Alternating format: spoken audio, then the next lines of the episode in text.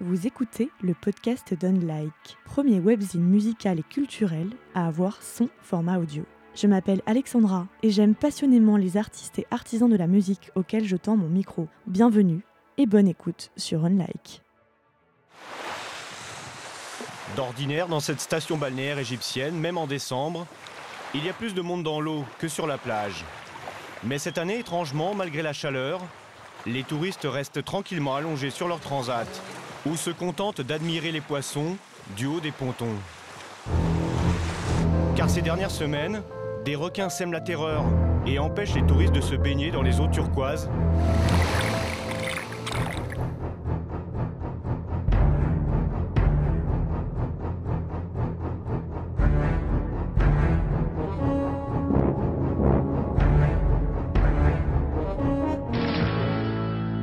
Il y avait un requin chagrin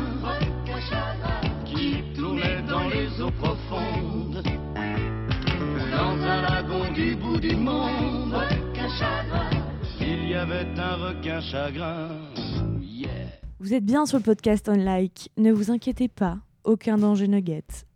Dans la bonne son à suivre, vous entendrez mon entretien avec Marion Brunetto, guitariste, chanteuse et auteure-compositrice des chansons du groupe qu'elle a créé et nommé Requin Chagrin. C'est grâce au titre Adélaïde, notamment, qu'elle est repérée par la souterraine qui l'encourage à s'entourer de musiciens et préparer un live et d'autres chansons. C'est de cette histoire dont on parle avec Marion, de son premier album au second qui vient de paraître et qui s'appelle Sémaphore. Ce dernier a été produit par le label de Nicolas Sirkis, chanteur bien connu du groupe mythique Indochine. Une rencontre incroyable entre deux générations du rock français. Belle écoute de ce nouvel entretien sur le podcast Online. Bah, salut Marion. Salut. Merci beaucoup d'avoir accepté cette interview sur Unlike, le podcast.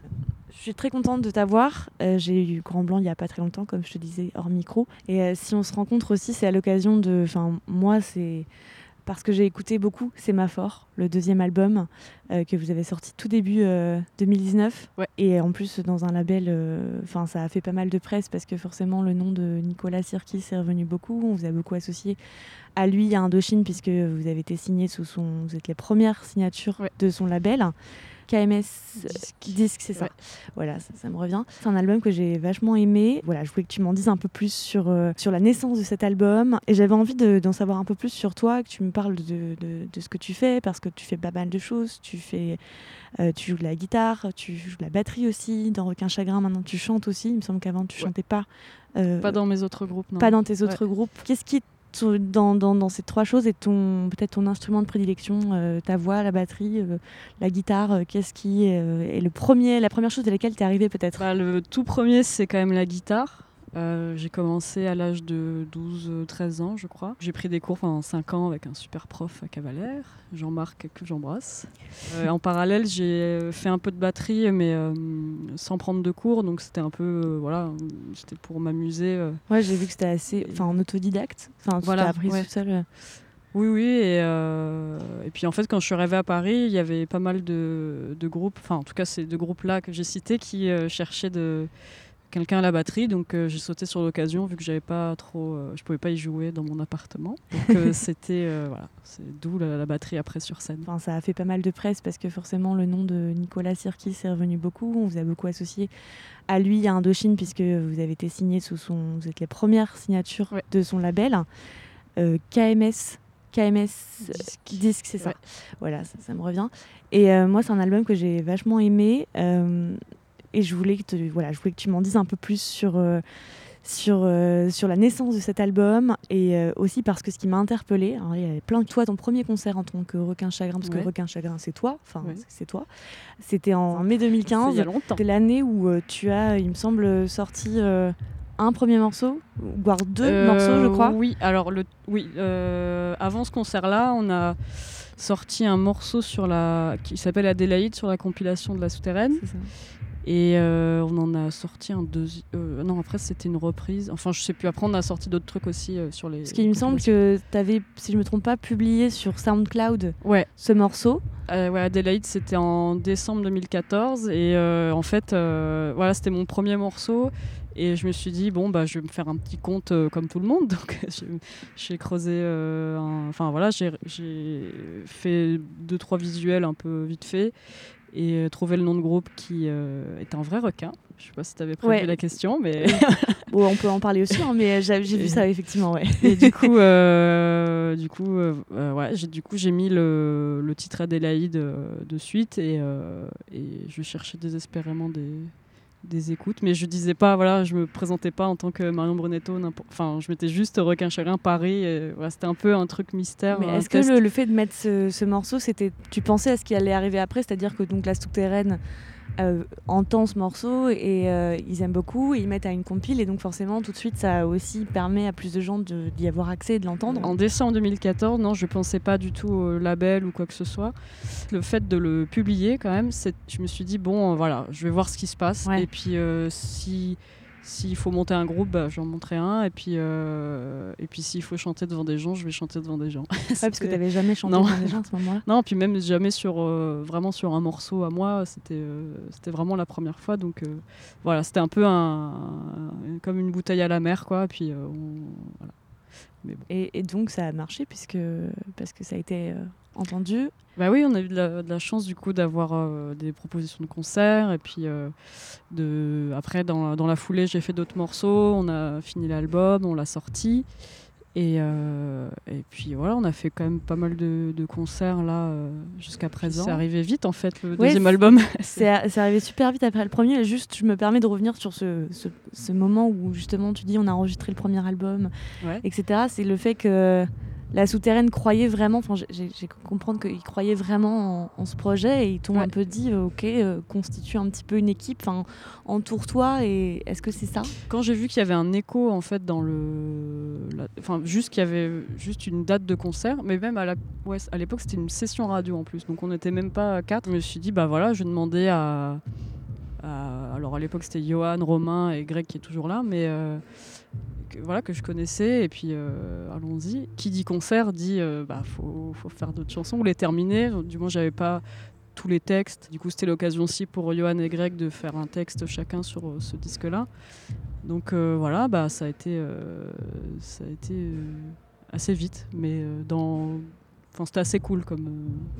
Toi, tu t'es jamais dit que t'allais rester en solo, enfin que t'allais rester Sur scène? Ouais sur scène Ah non. seule ou Non, c'était pas un truc qui me. Alors déjà, c'était. euh, Je trouve que c'est un peu effrayant quand même. C'est un exercice particulier, mais, j'avais- mais en dehors de ça, j'avais vraiment envie d'avoir un groupe-groupe, euh, d'avoir. euh, Comme ce que j'avais avec les guillotines par exemple, ou Alphatra, voilà. un- Une batterie, une basse, des claviers, une guitare et tout ça. Et j'avais envie de, de continuer dans ce schéma-là. ouais. t'es originaire du sud, donc t'es Oui. arrivée à Paris pour faire tes études, si j'ai bien compris. Oui, c'est ça. Euh, dans l'illustration, parce que tu es Ouais. illustratrice de formation. C'est vraiment en, en arrivant à Paris que tu as, commencé vraiment à jouer dans des groupes ou... Bah, en, fait, quand j'ai appris la guitare et, euh, et la batterie, dans le sud, j'avais pas, pendant un moment, j'avais pas trop de gens avec qui jouer, sauf en terminale, donc l'année de, de la séparation. et, euh, et- mais ça m'avait vachement plu, j'adorais jouer avec d'autres personnes. Et euh, quand je suis arrivée à Paris, bon bah là, j'avais plus de batterie, un ampli tout nul euh, chez moi. Enfin, et du coup, ça a été le le moment voilà de de- d'enregistrer des choses en fait parce qu'un ami m'a dit bah tiens je connais tel logiciel si tu veux je te le donne et tout et puis tu peux euh, bidouiller chez toi comme si j'avais un groupe enfin même juste maqueter des trucs alors qui étaient euh, à mille lieues de requin chagrin mais Ouais. mais du coup ça m'a permis d'être un peu autonome euh, du coup cette phase un peu euh, cette première phase à Paris puis en- après j'ai rencontré euh, Alphatra et les guillotines donc là je, je jouais à nouveau avec euh, de nouveau avec euh, des camarades Aujourd'hui, tu as abandonné complètement cette partie de ton métier, enfin qui est l'illustration. Après, oui, pardon, ouais. j'ai pas parlé de ça. Quand je suis arrivée à Paris, j'ai fait quand même trois ans assez euh, euh, intenses en, en dessin. Et là, j'en fais un peu moins, du coup, parce que je, sais pas, je, je suis passée à un, à un autre truc. Mais j'ai toujours autant de plaisir à dessiner. Et après, euh, voilà, de temps en temps, je refais quelques petites missions.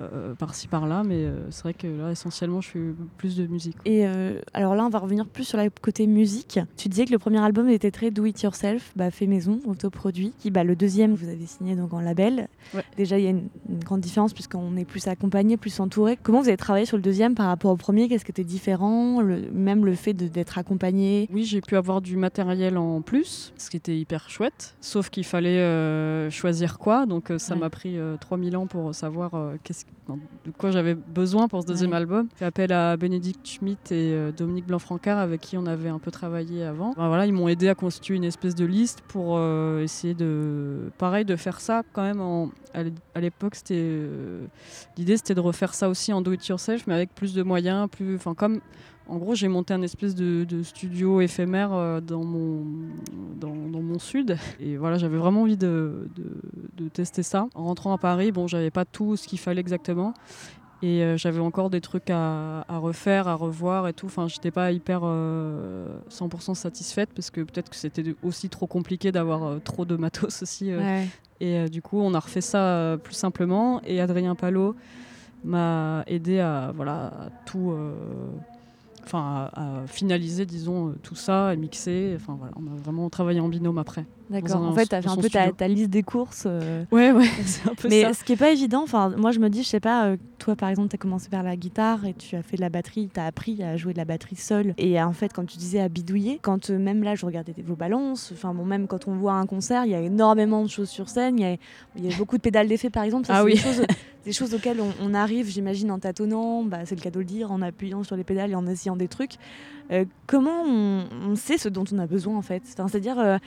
Euh, on peut avoir une idée dans la tête d'un son, Mm. d'un truc, et on se dit waouh, il faut que j'arrive à atteindre ce but, c'est-à-dire euh, essayer de, de- de- de faire le son que j'ai dans la tête, de le faire, mais on sait pas, on sait pas toujours quel matos utiliser. Ah bah pour... Ça, c'est pour ça qu'on est tous addicts euh, au, bon coin et, et on, va, on va tous les jours regarder des annonces.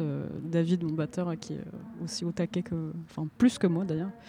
Enfin bref. Ça veut dire que en euh, gros, t'as- t'acquiers plein de matos et tu testes des trucs. Ouais, non, mais après, on n'achète pas tout, euh, enfin tout n'importe quoi, Mm. mais euh, en fait, rien que pour découvrir des trucs, on défile. Enfin, euh, moi, tous les matins, je regarde, et puis des fois, quand je vois des trucs que je connais pas, simplement, j'écoute. Ouais. Et du coup, ça me permet de comparer un peu. Alors après. Sur les pédales d'effet, disons qu'au début, oui, c'est vrai que j'en avais quand même moins que maintenant. Avec mes différents groupes aussi, avant, j'ai pu voir un peu ce qui m'intéressait comme style d'effet déjà.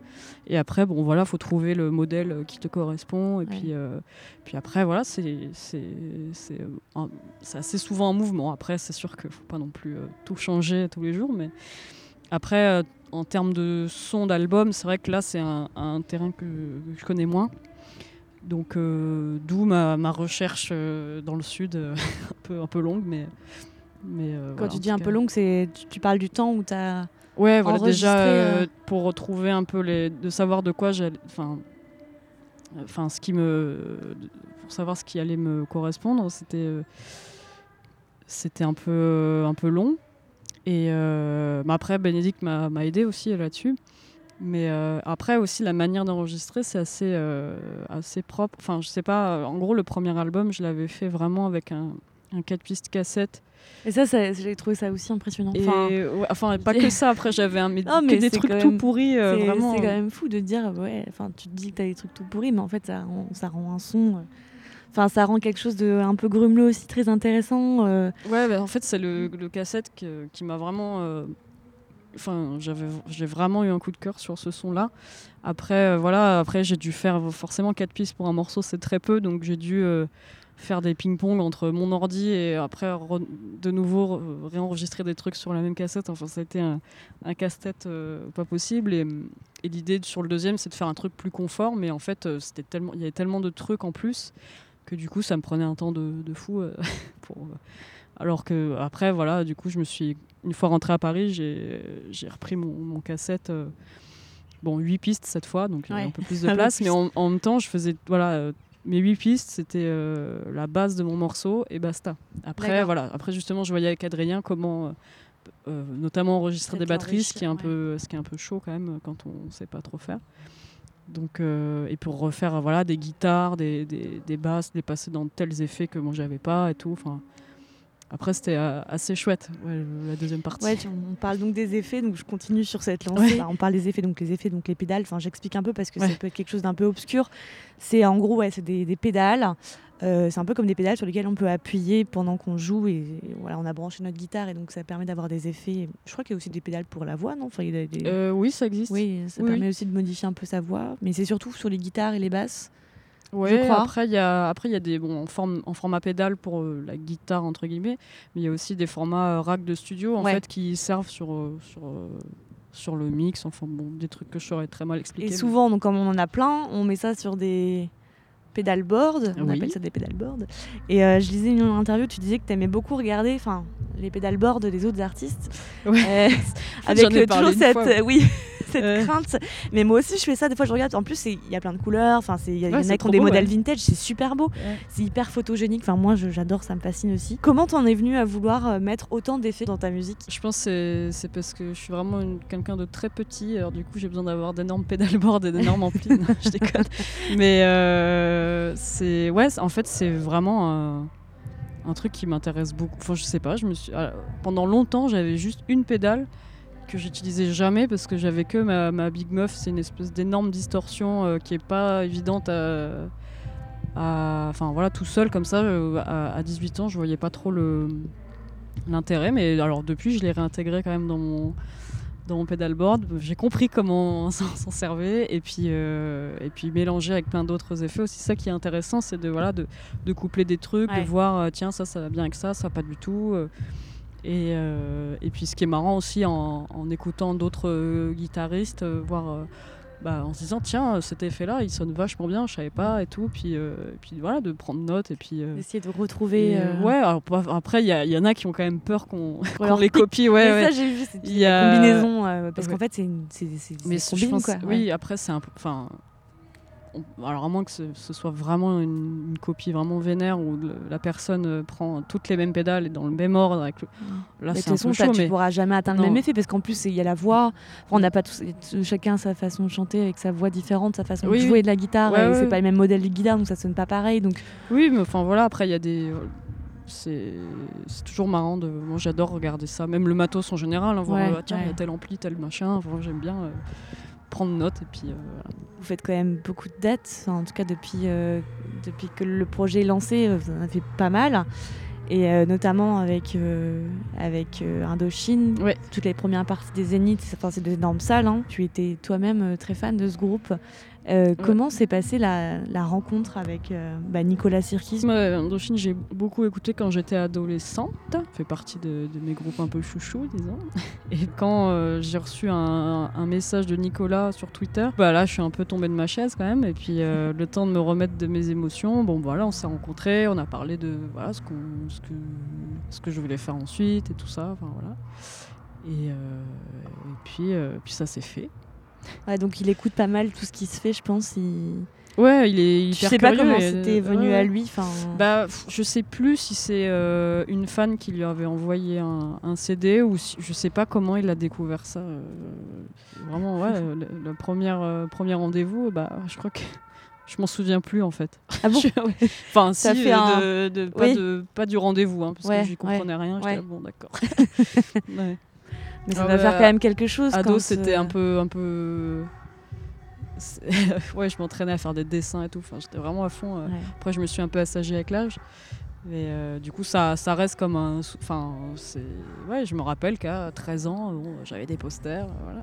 Ouais, donc ouais, d'accord. Donc quand même, Ouais, quand même assez, assez fan. Et ça doit faire quand même quelque chose de, bah, de voir la personne qu'on qu'on admirait quand on était ado, hein, euh, qui nous contacte euh, pour euh, carrément, euh, là, sur le côté artistique et en gros, qui aime notre musique, quoi. Enfin, c'est quand même assez. Mm. Je crois que ça doit être assez fou, non? Ah oui, bah, c'est clair, ouais, c'est euh, c'est super. Après, euh, après ouais, j'ai- je sais pas, mes, mes parents ils sont, ils sont au taquet. Moi, j'essaie de garder un peu, Ouais. quand même, euh, un peu pas de distance, c'est pas ça, mais bon. Euh, mais en tout cas, oui, c'est super, quoi. C'est vraiment un, accompagnement très chouette. En plus, sur le, j'ai eu vraiment de la chance d'avoir une équipe euh, aussi cool euh, sur le disque et, et sur le live aussi. Enfin voilà, je suis, je- suis bien tombée quoi. Mais il vous a beaucoup accompagné vous par rapport à l'enregistrement du disque? Enfin, est-ce qu'il a euh, Bah en fait c'était pendant il vous a la tournée. aiguillé des- sur des choses ou? Euh, oui, oui, après, bien sûr, je lui faisais écouter des trucs et tout. Enfin, il était, euh, il était informé, bien sûr. Après, Ouais. c'était. il n'a pas pu passer en studio parce que le, c'était en plein pendant la tournée. Ouais. Donc, c'était un peu chaud, quoi. Mais bon, en tout cas, oui, il écoutait, il faisait des retours. Ouais, donc il vous a laissé quand même une relative liberté pour faire. Ah un oui, bah, au, dé- au départ, il a dit voilà, moi j'adore ton premier album. Et euh, puis vas-y, quoi. Enfin, Ouais. Ok. Et donc, euh, il n'y avait pas de discussion de studio, de il faudrait que tu bosses avec telle personne. Non, ça se fait vraiment euh, assez naturellement, quoi. C'était, c'est assez cool, je trouve. espèce de confiance quand même. Ouais, ouais. ouais. Euh, sémaphore, euh, c'est un moyen de communication apparemment dans la, dans la, dans la marine, enfin pour les navires, euh, etc.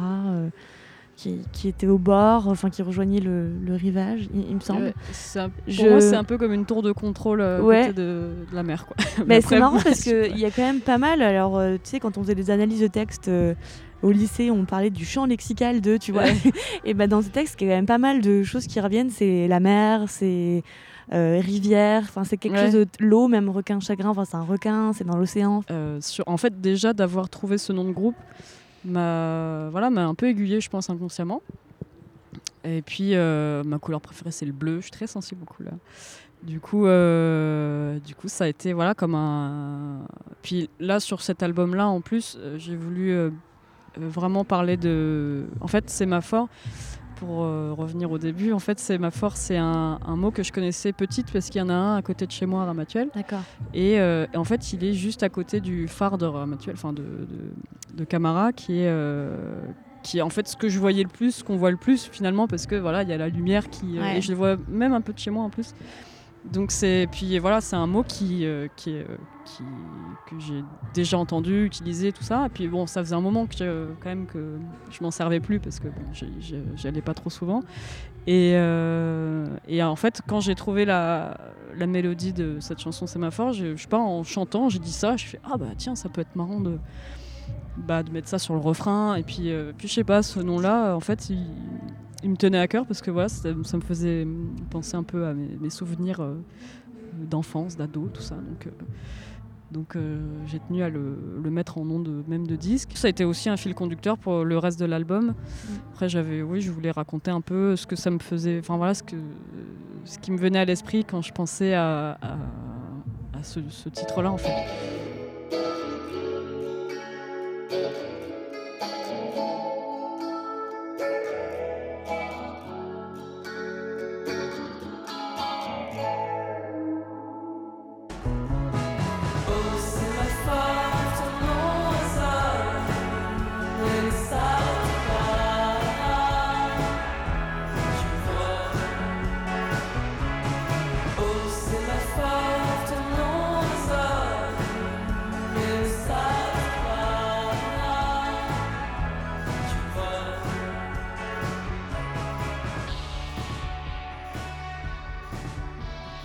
Même au niveau musical, je crois que tu disais qu'un des premiers titres, finalement, c'était Sémaphore et que ça a donné un peu le là pour. Bah, en euh, fait, j'avais j'avais déjà euh, Mauvais Présage et Le Grand Voyage. Et euh, le fait d'avoir euh, Sémaphore en troisième, je crois, ça m'a ouais, ça m'a boosté en fait. Je me suis dit, voilà. Parce que en fait, Mauvais Présage et Le Grand Voyage, elles sont assez longues comme chansons, donc je me suis dit, bon, euh, je vais quand même faire des trucs un peu plus courts. Ouais.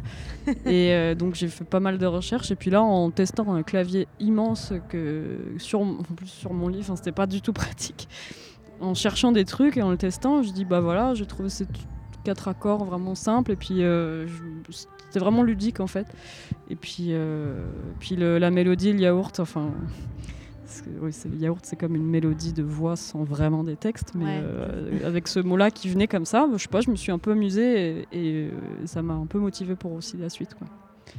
Et c'est aussi, euh, bah, on revient aux effets, mais le, le fait de mettre pas mal d'effets, euh, et quand on écoute l'album, ça donne une sorte de distance à ta voix. Enfin, je sais pas comment, euh, je sais pas Ouais. si je l'explique bien, Oui, mais c'est- c'est comme si on est, même tu chantais dans un, enfin, je sais pas, c'est sous l'eau. Enfin, je sais pas, c'est un peu un truc. euh, euh, de, de- de distance, peut-être euh, beaucoup d'effets sur ta voix qui est quand même assez impressionnante. J'ai entendu tout à l'heure avec Ah ouais plus peu d'effets. Enfin, tu as une voix qui, qui porte quand même. Enfin, il y a un- Ah, il y a beaucoup d'effets, tu... enfin, j'ai- moi j'entends pas tous les Bah trucs, non, mais sur l'album, c'est évidemment c'est Ouais. différent que, que en- en- un peu brut comme ça. Et mais d'ailleurs, enfin, je- enfin, je, trouve ta voix vraiment assez puissante euh, Ah bon et assez un peu, ouais, assez imposante, franchement, euh, forte quoi. Enfin, moi j'ai une petite voix par exemple, tu vois. Enfin, je sais pas.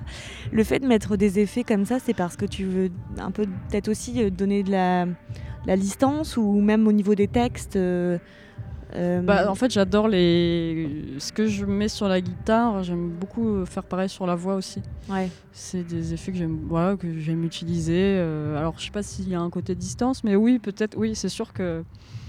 quand je me demande des fois si c'est pas une façon, tu sais, de, de pas De se cacher Ouais. ouais. ouais, bah sans doute. Mais parce pas que- se cacher parce que mais de peut-être de pas tout révéler, enfin de pas tout dévoiler, tu vois, d'être un peu euh, En fait, j'adore la. Alors, c'est sûr que c'est embêtant pour les textes, mais euh, le fait d'avoir voilà, des effets qui traînent comme ça, euh, ça, ça donne plein de, de richesse, je trouve. Et, euh, et après, oui, c'est vrai que sur le premier album, j'en avais encore plus mis, je pense. Mais c'était vraiment parce que voilà, c'était euh, mon premier disque. J'étais là. Bon, c'est pas grave, ça va être un peu, un peu shoegaze, on s'en fout. Ouais. Et puis, je vais mettre de la reverb. Voilà. ça me fait penser, je sais pas pourquoi ça me fait penser à ça, mais quand j'avais euh, j'avais lu il y a pas longtemps euh, Étienne Dao, notamment sur ses premiers albums, il mettait pas mal de- d'effets sur sa voix parce qu'il euh, l'assumait pas forcément en fait. Sa Ah ouais voix, il avait l'impression de. Et après, plus ça allait, et plus euh, bah, il livrait une voix Ah plus ouais. brute. Bah, c'est je sais pas, c'est un peu, c'est un peu ce que ça m'évoque. euh. Quelles sont tes, tes envies toi pour la pour, euh, pour la suite Est-ce Bah, ouais, c'est vrai que là, je suis un peu au jour le jour parce qu'on a commencé la tournée. Donc euh, voilà, là, ce soir c'est Paris, puis demain ce sera Ouais, Lyon. Alors du coup, dates, ouais. euh, du coup, on est un peu. euh, enfin, là, je suis vraiment dans le quotidien. Après, après voilà, je commence à me dire tiens.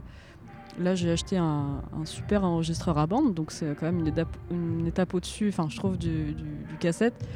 Et du coup, voilà, il est donc à Ramatuel et j'ai hâte de le retrouver pour euh, pouvoir me, voilà, enregistrer des petites choses. Et puis, euh, alors bon, je sais pas quand parce que c'est un. Ouais. En gros, ton Mais- refuge, c'est quand même euh, ton. Ouais, j'adore. ouais, là où des- c'est là-bas que tu te retires pour euh, te reposer et pour Pas- euh, ouais, composer.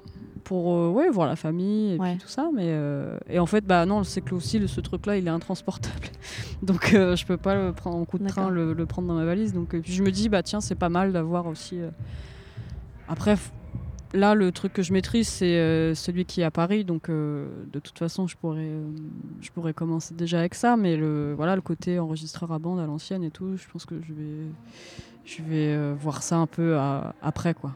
Enfin bon, bref, en ayant peut-être des maquettes déjà, puis tester des trucs, et puis Je te remercie beaucoup. Qu'est-ce que je te souhaite Qu'est-ce que je peux te souhaiter de bah, bon concert. bon concert Ouais. pour celui-là, mais pour tous les autres à venir aussi. Ouais. Ah bah oui, il n'y a pas qu'à Paris, Ouais. il faut qu'on joue bien, il faut, partout. ah bah. Ouais. Hello Les autres membres Ah de bah, ton groupe, bah, je te laisse. lunettes. Voilà. Bonjour C'est sympa, Merci. je vais avoir un beau bonjour sur le podcast. Merci beaucoup Marion. Je te laisse retrouver ta team là qui va se balader. Ça marche, bah, merci, Merci. à toi. Je remercie Marion pour cet entretien. Je vous invite à suivre Requin Chagrin sur tous les réseaux sociaux. Le groupe est actuellement en tournée dans toute la France. Cet épisode a été enregistré dans les jardins du Trabendo à Paris, juste avant la prestation de Requin Chagrin au festival Les Femmes s'en mêlent que l'on salue. Tous les épisodes du podcast sont disponibles sur online.net, rubrique podcast, et sur toutes les applications de podcast et plateformes de streaming. À la semaine prochaine. Ciao